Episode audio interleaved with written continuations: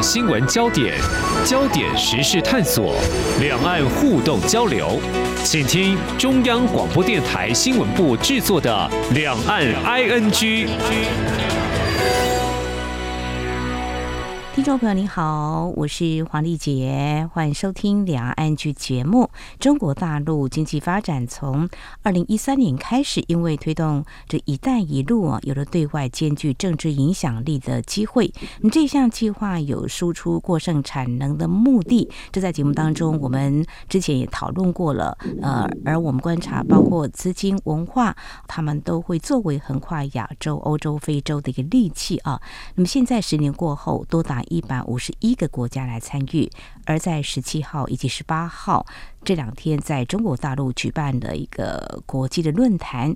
我想在疫情过后，这次大概有一百三十多个国家，还有三十多个国际组织来参与。那么透过一个实体会谈，当然应该会有更多洽谈机会，但谈些什么，我们也会来关注。不过，究竟这项庞大的工程带给中国大陆是绝对的机会，或者是？可能会夹杂更多挑战。我们在今天特别邀请国防安全研究院国家安全研究所副研究员刘肖翔来观察探讨。非常欢迎副研究员，您好。好，大家好。嗯哼，好，老师。那么，其实我们关注有关二零一三年开始，中国大陆推动“一带一路”政策，在二零一三年九月七号的时候，当时中国国家主席习近平他在哈萨克斯坦，那么有一所大学发表一个题目叫“弘扬人民友谊，共创美好未来”演讲。那么他说，为的是欧亚各国经济关系更加紧密。呃，相互合作更加深入，发展空间更加的广阔，可以用创新的合作模式，共同建设丝绸之路经济带，以点带面，从线到片，逐步形成区域的大合作。那在快转最近，就意大利的总理梅诺尼上月十号出席 G20 峰会，他说这几年有些欧洲国家并没有加入“一带一路”，但是呢，他们跟中国建立了比我们。有时会更有利的关系。总结，我们是一个呃片段的来看，这是不是都嗅到中国大陆推“一带一路”其实是不无暇这个经济实力延伸政治影响力的意味？那么这样的做法，呃，行得通吗？或许是因为参与的国家还不少。嗯，副研究员，你的观察呢？好，我想哈、中国刚开始推动这一带一路倡议的时候，是有它的时空背景。嗯，啊，主要在于说，当时中国国内产能过剩跟资金过剩，嗯，所以必须赶快找这个出口化解掉这个问题。再加上当时这个美国奥巴马政府亚太再平衡的压力，嗯，啊，使得中国有意往西边发展，啊，同时也希望说借这个机会带动它之后西部的开发，嗯嗯，哦，不过在当时你要说中国意图。借这个“一带一路”延伸它的政治影响力，哈，恐怕相信的人也不会太多啦。啊，因为刚开始它只是一个刚提出一个雏形概念而已。嗯，在这个世界地图上画几条线而已。嗯啊，希望说推动整个欧亚地区经济的互联互通，就是一个概念而已。嗯，所以外界其实太半都不看好它，就抱着看笑话的心态。嗯，但是很令人意外，就是说。短短几年之后，啊，它的版图就遍及欧亚非三大洲，嗯，啊，之后更是逐步扩展了海上势力，嗯，而且更重要的是参与国家不减反增，啊，今年更已经来到第十年了，对，哦，所以说这反映出世界各地其实对这个基础设施建设，还有资金的需求啊是很庞大的。啊，这也才让中国有推动“一带一路”的空间。嗯哼，也让他更具信心就对了。嗯、呃，对对对，确实是有这个需求，哦，所以他才能够推动。嗯，那如果说我们以这个“一带一路”跟亚投行做观察指标的话呢，嗯，全球重要经济体还没有加入的，大概就剩美国跟日本。啊，当然，如果台湾也算的话，是哦，基本上我们被排除在外。好，那如果用全球各大洲来看的话，嗯哼，大概就只剩南极洲而已。听说他们最近还喊出北极呢，嗯。哦，北极已经被这个冰上丝绸之路给纳入了，哦，所以全世界各大洲真的只是南极洲。这不是夸大的，真的做到了。是，嗯嗯，对。那当然，这中间哦，不乏说中国好大喜功啊，把一些本来就跟其他国家在合作的项目纳入“一带一路”，哦，或者是把说只签了意向书的国家，哦，也算进去。哦，你要知道，一个国家签署意向书。只是代表说他有合作的意愿，嗯，哦，并不等于说他已经参加这个“一带一路”的项目，是哦，意向书不等于合作，嗯，但是中国这种算法，不外就是要让数据变得更漂亮，嗯，然后让习近平更风光，嗯，对。然后你随着你看这个“一带一路”的这个势力不断扩大，嗯，啊，或许中国一开始它未必有这个借着“一带一路”延伸它政治影响力的意图，毕竟。说他连成败都还说不准啊，外界也是都抱有看笑话的心态。但是你在目前哦这个形势相对有利的情况下，嗯嗯，这个中国推动“一带一路”哦，挟经济实力。延伸它政治影响力的意图，那这个已经是毫无疑问的事情了。嗯，那当然，这也会引起一些受害国家的反弹。OK，好，好，受害国家，对，等一下我们就会更呃深入来探讨。或者讲，对，会来谈这个。那最明显的莫过于就是说，有些参与国家，因为他没有办法这个如期偿还贷款，所以他必须要抵押他的关键基础设施。或者是重要的机场港口，那有一些据点的战略价值又非常的重要。嗯，哦，打比方说这个斯里兰卡的汉班托塔港就是个例子，大家都知道。嗯，那如果说再加上中国对这个中巴经济走廊这个巴基斯坦的瓜达尔港的掌握，嗯，哦，中国就几乎等于掌握近年美国舆论哦一直在提的在印度洋的第四岛链。嗯哼，好，因为从瓜达尔港到汉班托塔港，再到迪戈加西亚的美军基地，这个连线就是所谓的第四岛链。嗯，在太平洋有所谓的一二三，好，第一、第二、第三岛链，在印度洋就有第四跟第五，目前正在讨论当中。嗯哼，好，那基础设施建设是看得到所谓的设施联通。那民心相通也是一带一路在阻挡的部分，但是这个看不见的软实力部分，嗯，这个软实力的部分也引起反弹。而过去呢，中国最引以为傲孔子学院，当他被发现孔子学院其实是在美化中国的威权形象，还有要对外输出他的价值观之后，是孔子学院也逐渐的被勒令关闭。对，尤其是在强调民主价值的西方国家。嗯哼，所以我刚刚讲的这些。看得到、看不到的，有形的跟无形的，嗯哼，这些负面的反弹跟正义，对“一带一路”本身就是一个伤害。这不是说中国单方面撇清，或者是说别人抹黑他、泼他脏水就跟我消除的。所以，这也代表中国必须要采取一些对应措施来消除这些负面影响，他才能够真的就用这个经济延伸他政治影响力的意图。好，刚刚我们呃试着提出说，是不是有借着这个经济的实力来延伸政治影响力？看来听来或许是有的，但是也有一些情况或是问题挑战哦。我们等一下会继续来讲，因为刚才老师您有提到了哦，其实就差美国、日本还有台湾没有加入这样子的一带一路了哈。但是有些国家也开始有在审慎考量，是不是不参与了会退出了哦？我们看到中国官方在十一月十号。提出一个数据，二零一三到二零二二年累计共建国家直接投资超过了两千四百亿美元。另外，中国商务部也对外发布，从二零一三年到去年为止，中国参与这些倡议国家的商品贸易总额逼近了十三兆美元。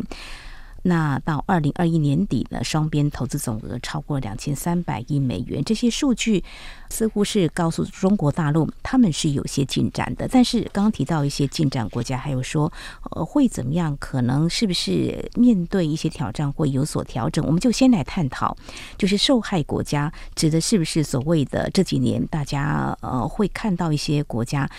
会陷入所谓的庞大的债务问题，怎么样来偿还？刚才副研究员你有提到了，就是有些国家还会用基础建设或者什么样的一个方式去抵债啦。那这个问题呢，大家或许会很好奇。如果说一刚开始中国大陆在推这个，也不是那么的绝对自信，可是推了之后呢，发现效果还是不错的。那慢慢的这个。所谓的债务陷阱是一个衍生的问题，就始料未及，或者说早就预期到了，因为他推的国家蛮多，一刚开始是发展中国家，是吗？啊，对，好，刚提到债务陷阱这个问题啊，嗯、其实是一个争议很久的问题啊。是，那在中国官方的说法啊，当然绝对没有债务陷阱这回事啊，他绝对不会承认的。嗯哼，在十月十号刚刚发布的这个共建“一带一路”白皮书里。他又再度强调，没有任何一个国家因为参与共建“一带一路”合作而陷入债务危机。嗯，哦，他是绝对否认有这个事情的。嗯、但是这个例子很多啦，就是我们刚刚提到斯里兰卡，或者像啊，在欧洲的黑山共和国，嗯，它就是落入债务陷阱的典型的案例。嗯哼，那类似的情况啊，其实也发生在南太平洋地区的万纳度还有所罗门群岛。新建的项目不是那种就是没有用的大白象工程，要不然就是难以维持收支平衡，或者是回收那种开发项目。嗯，所以最后可能都还是不得不把这个项目这个建设抵押给中国。嗯，啊。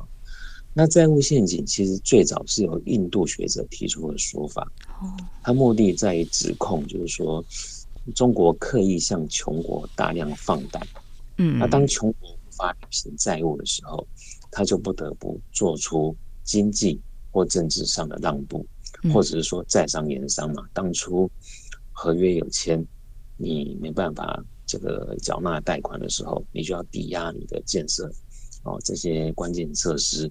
哦，这是没有错的，好，但是，呃，持平来讲，就是债务陷阱，其实它是一个有争议的概念，嗯哼，看起来确有其事，但是它也不断地被质疑，嗯，啊，就有人做过研究，研究到底有没有债务陷阱这回事，嗯，好，澳洲的这个洛伊研究所曾经在二零一九年发表研究，嗯，啊，它说明这个中国在南太平洋地区的这个放贷，并不足以证明外界。哦，所谓的债务陷阱外交指控，哦，一来中国并不是突然间就成为当地的主要金融机构，他也没有能力左右当地国家的行为。那二来呢，中国的贷款是有减让的，所以条件还说不上是掠夺性，哦，而且他也没有向那些高债务风险的国家放贷，嗯，哦，那。这个澳洲这个研究指出说，在太平洋地区国家的债务可持续性风险虽然在升高，啊，但它的升高却是跟当地的自然灾害有关嘛。我们都知道南太平洋地区面临的一些啊自然灾害，啊，所以说它的风险升高跟中国过度放贷并没有关系。这个是学术研究，嗯好，不过话说回来啊，就是说。这个单一的地区的案例并不能作为同理的，要不然前面我们讲到一些案例，那你要怎么解释？对，是啊。那我相信就是说，债务陷阱的确是中国在推动这个“一带一路”所衍生的问题啊。嗯哼。但你要说早就已经预期到，或者是说中国刻意为之的话，我想这个是有讨论空间的。是不是刻意要制造债务陷阱呢？我想中国自己最清楚。好啊，但我这边要提出个问题，让大家想一想，让大家思考：我们在借钱给人的时候，或者银行在借钱给人的时候，是不是都会评估对方的还款能力？没错。啊，对。那同样的道理，这些疑似落入债务陷阱的国家，经济体制多少都有点问题。嗯，所以西方国家或者 IMF 在放贷的时候，可能就有所保留，哦。但是当大家都却步，不敢借钱给他们的时候，嗯，中国自己没有评估过吗？那你为什么还敢大量放贷呢？中国大陆应该不至于说有钱到 不做这方面的评估啊。那这么多国家，对呀。好，那你想想看，当你大量放贷给经济体制不佳，嗯、或者是未必有良好还款能力的国家的时候，嗯嗯嗯你又是何居心？哦，你总结要有说法吧？这很自圆其说。没错。对，对，我们看到也是报道有披露的啦。中国大陆在去年八月大手笔宣布免除非洲十七个国家二十三笔的债务，总额大概超过了一千四百亿美元哈、哦。那这些国家。呃，当然就是他们连基础建设可能都是要去建设都有困难的。那中国大陆提出合作的话，当然这些国家会何乐而不为，对不对？那现在就债务会出现，所以当有些国家，比如说啊，印度的学者提出所谓的债务陷阱，我们用引号好了哈。那中国大陆可能不这么样来看，所以呢。心中很清楚的是，中国大陆自己会啊来看这到底是不是衍生的问题，或早已预期啊。那所以呢，我们接下来就要请教副研究员，如果啦，哈哈，这个是有一个政治目的的话，透过我借你很多钱，或是免除债务，那继续要再做。如果以中国大陆财力还算雄厚，不错，可以继续支撑，但是。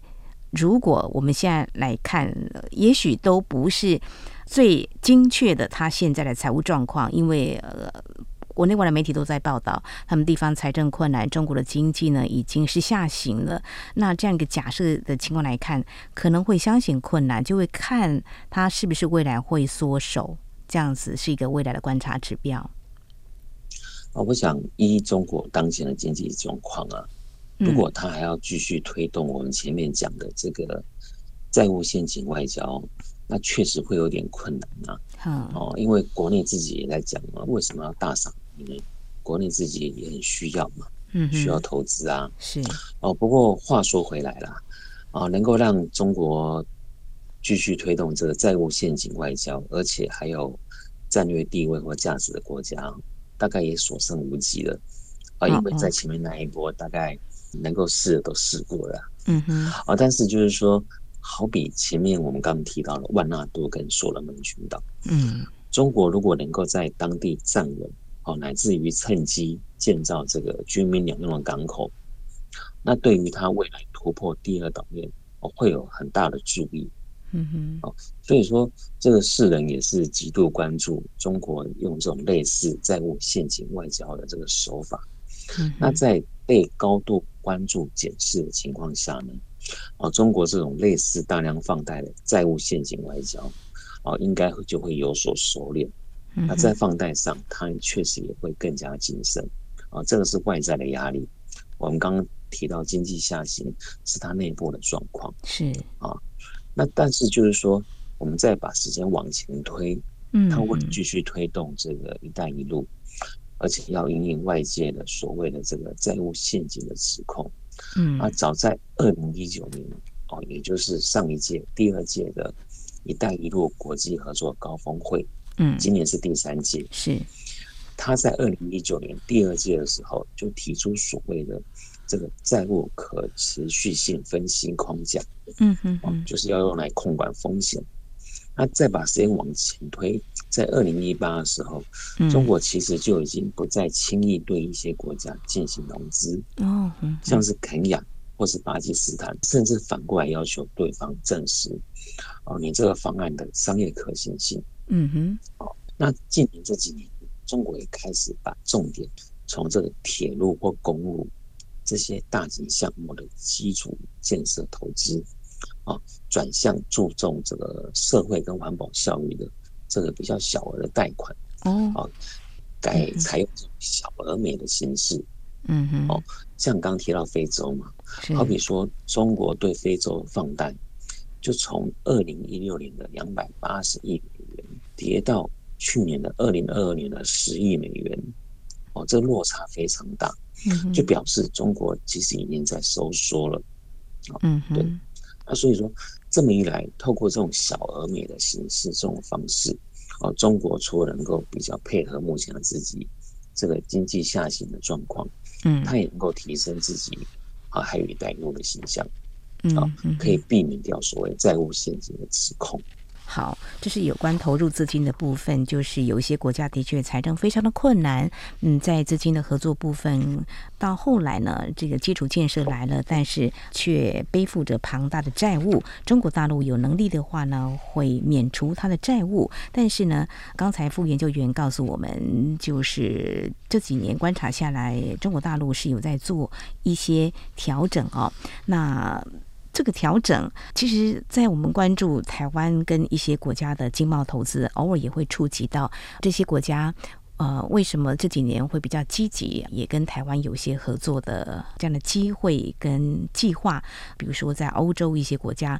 就会嗯探讨到，也许他们也是和中国大陆在合作“一带一路”的时候，就会遇到一些也许不如预期的一个目的呢，所以会有所转向啊、那刚才呃副研究员你已经提到，中国大陆事实上呢，他已经在做一些调整了哈，因为我们看到中国的新闻周刊在九月份的时候有一份报道，官方调查已经显示到二零一九年上半年，中国七十万个行政村的债务总额已经达到人民币高达了九千亿元哦，各村平均负债达到一百三十万元，这是中国大陆的财政的问题哦。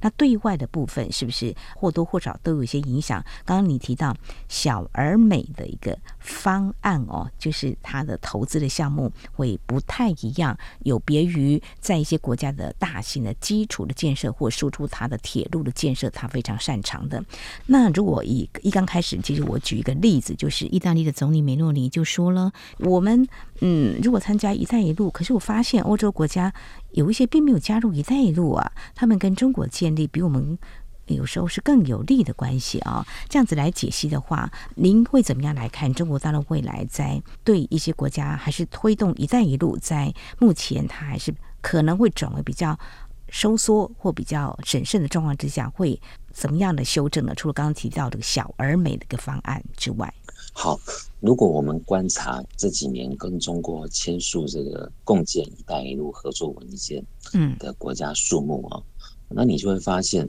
这国家数目其实增加的很缓慢，而且也很有限。嗯，这代表什么？代表这个“一带一路”的推动已经到了一个瓶颈。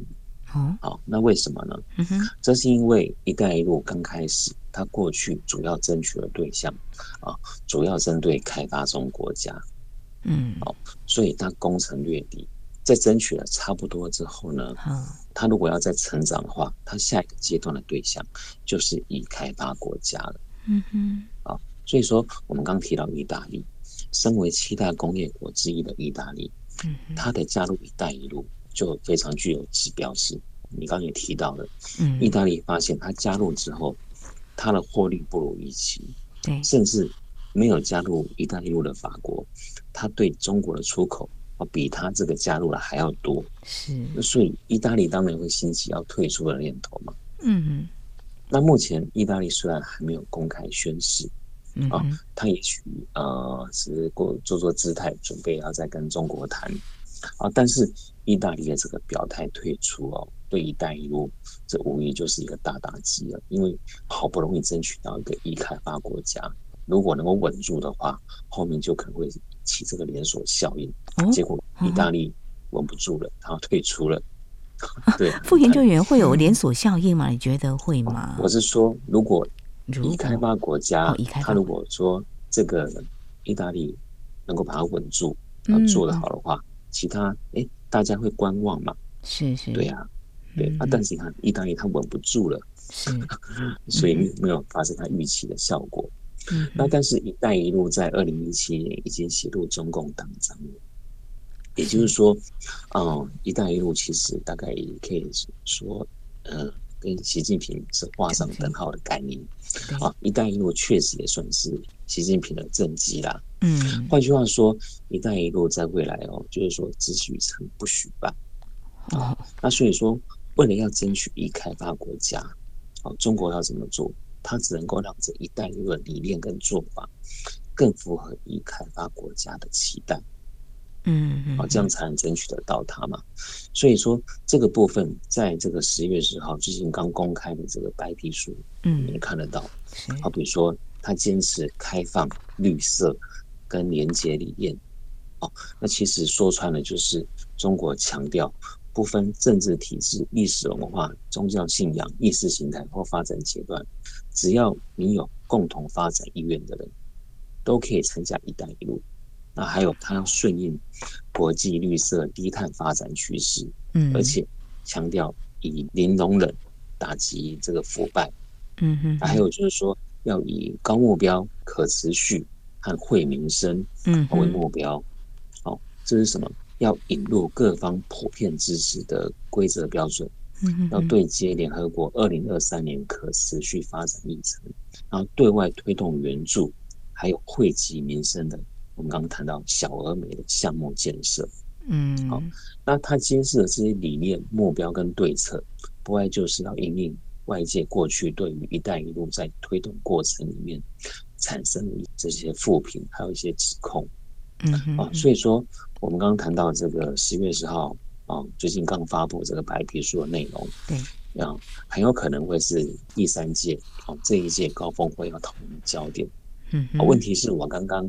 提到那些理念跟目标，你知道吗？嗯、其实大部分在二零一九年第二届高峰会的时候都已经宣誓过了。哦，那那你今年再宣誓一次，啊，这是什么意思？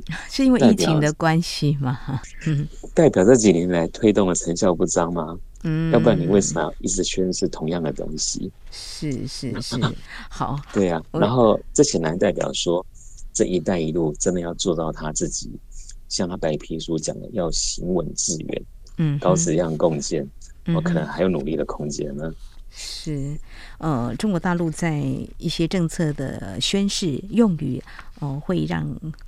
一般外界都会觉得啊，蛮乐观，充满了自信哦。不过，就如副研究员你非常啊深入的这个观察解析哈，呃，抽丝剥茧，会觉得多年前在两三年前都已经提出，在这次又再提出这个白皮书，呃，可以仔细来观察，就是中国大陆未来如果说这个“一带一路”，当然要继续推，这是已经写入呃中共的一个党章哦，那也是习近平的推动的一个很大的一个政绩哦，只许成。功不许失败吧，那就看十七、十八号这两天在北京举行第三届的一带一路国际合作高峰论坛。相信呢，中国官媒会报道，但是包括我们台湾的媒体，还有这海外的媒体，也会有不同角度的探讨。我们在节目当中也会持续来关心。那么今天呢，在节目当中，其实我们有告诉听众朋友很多的数字，这些数据其实说的也是中国大陆推动一带一路，嗯，它。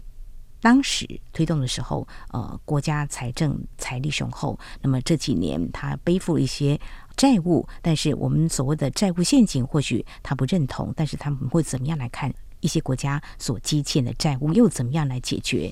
所以，我们如果在看中国大陆经济成长这几年的变化，对照着“一带一路”的一些进程，是有一些消长，而且债务。可能还是堆高的，更有一些国家，我们刚刚提到了一些指标性的国家，像意大利就拒绝参加，那是不是能够稳住呢？这也是未来我们要观察的焦点。好，我们在今天呢，非常感谢国防安全研究院国家安全研究所副研究员刘潇翔非常专业解析“一带一路”相关的数字背后的一些原因，还有前瞻未来它可能的一些政策调整的做法。非常谢谢副研究员，谢谢您。嗯，好，谢谢。好，以上就是今天两岸 ING 节目，非常感谢听众朋友您的收听。节目尾声提醒您，收听节目除了可以透过央广官网，有更多平台，包括 Podcast 播客平台，还有在 SoundOn Spotify 都可以。非常欢迎听众朋友持续锁定，也来下载我们的节目。当然，如果听众朋友对节目有任何宝贵意见的话，也都非常欢迎听众朋友随时跟我们互动交流。您可以来信，传统信件写到台湾台北市北安路五十五号，写给两岸 ING 节目收就可以了。另外，也可以寄到 ing at rti 点 org 点 tw。同时，也非常欢迎听众朋友加入两岸 ING 节目的粉丝团。你在脸书的搜寻栏位上打上“两岸 ING” 来搜寻就可以了。华丽姐祝福您，我们下次同一时间空中再会。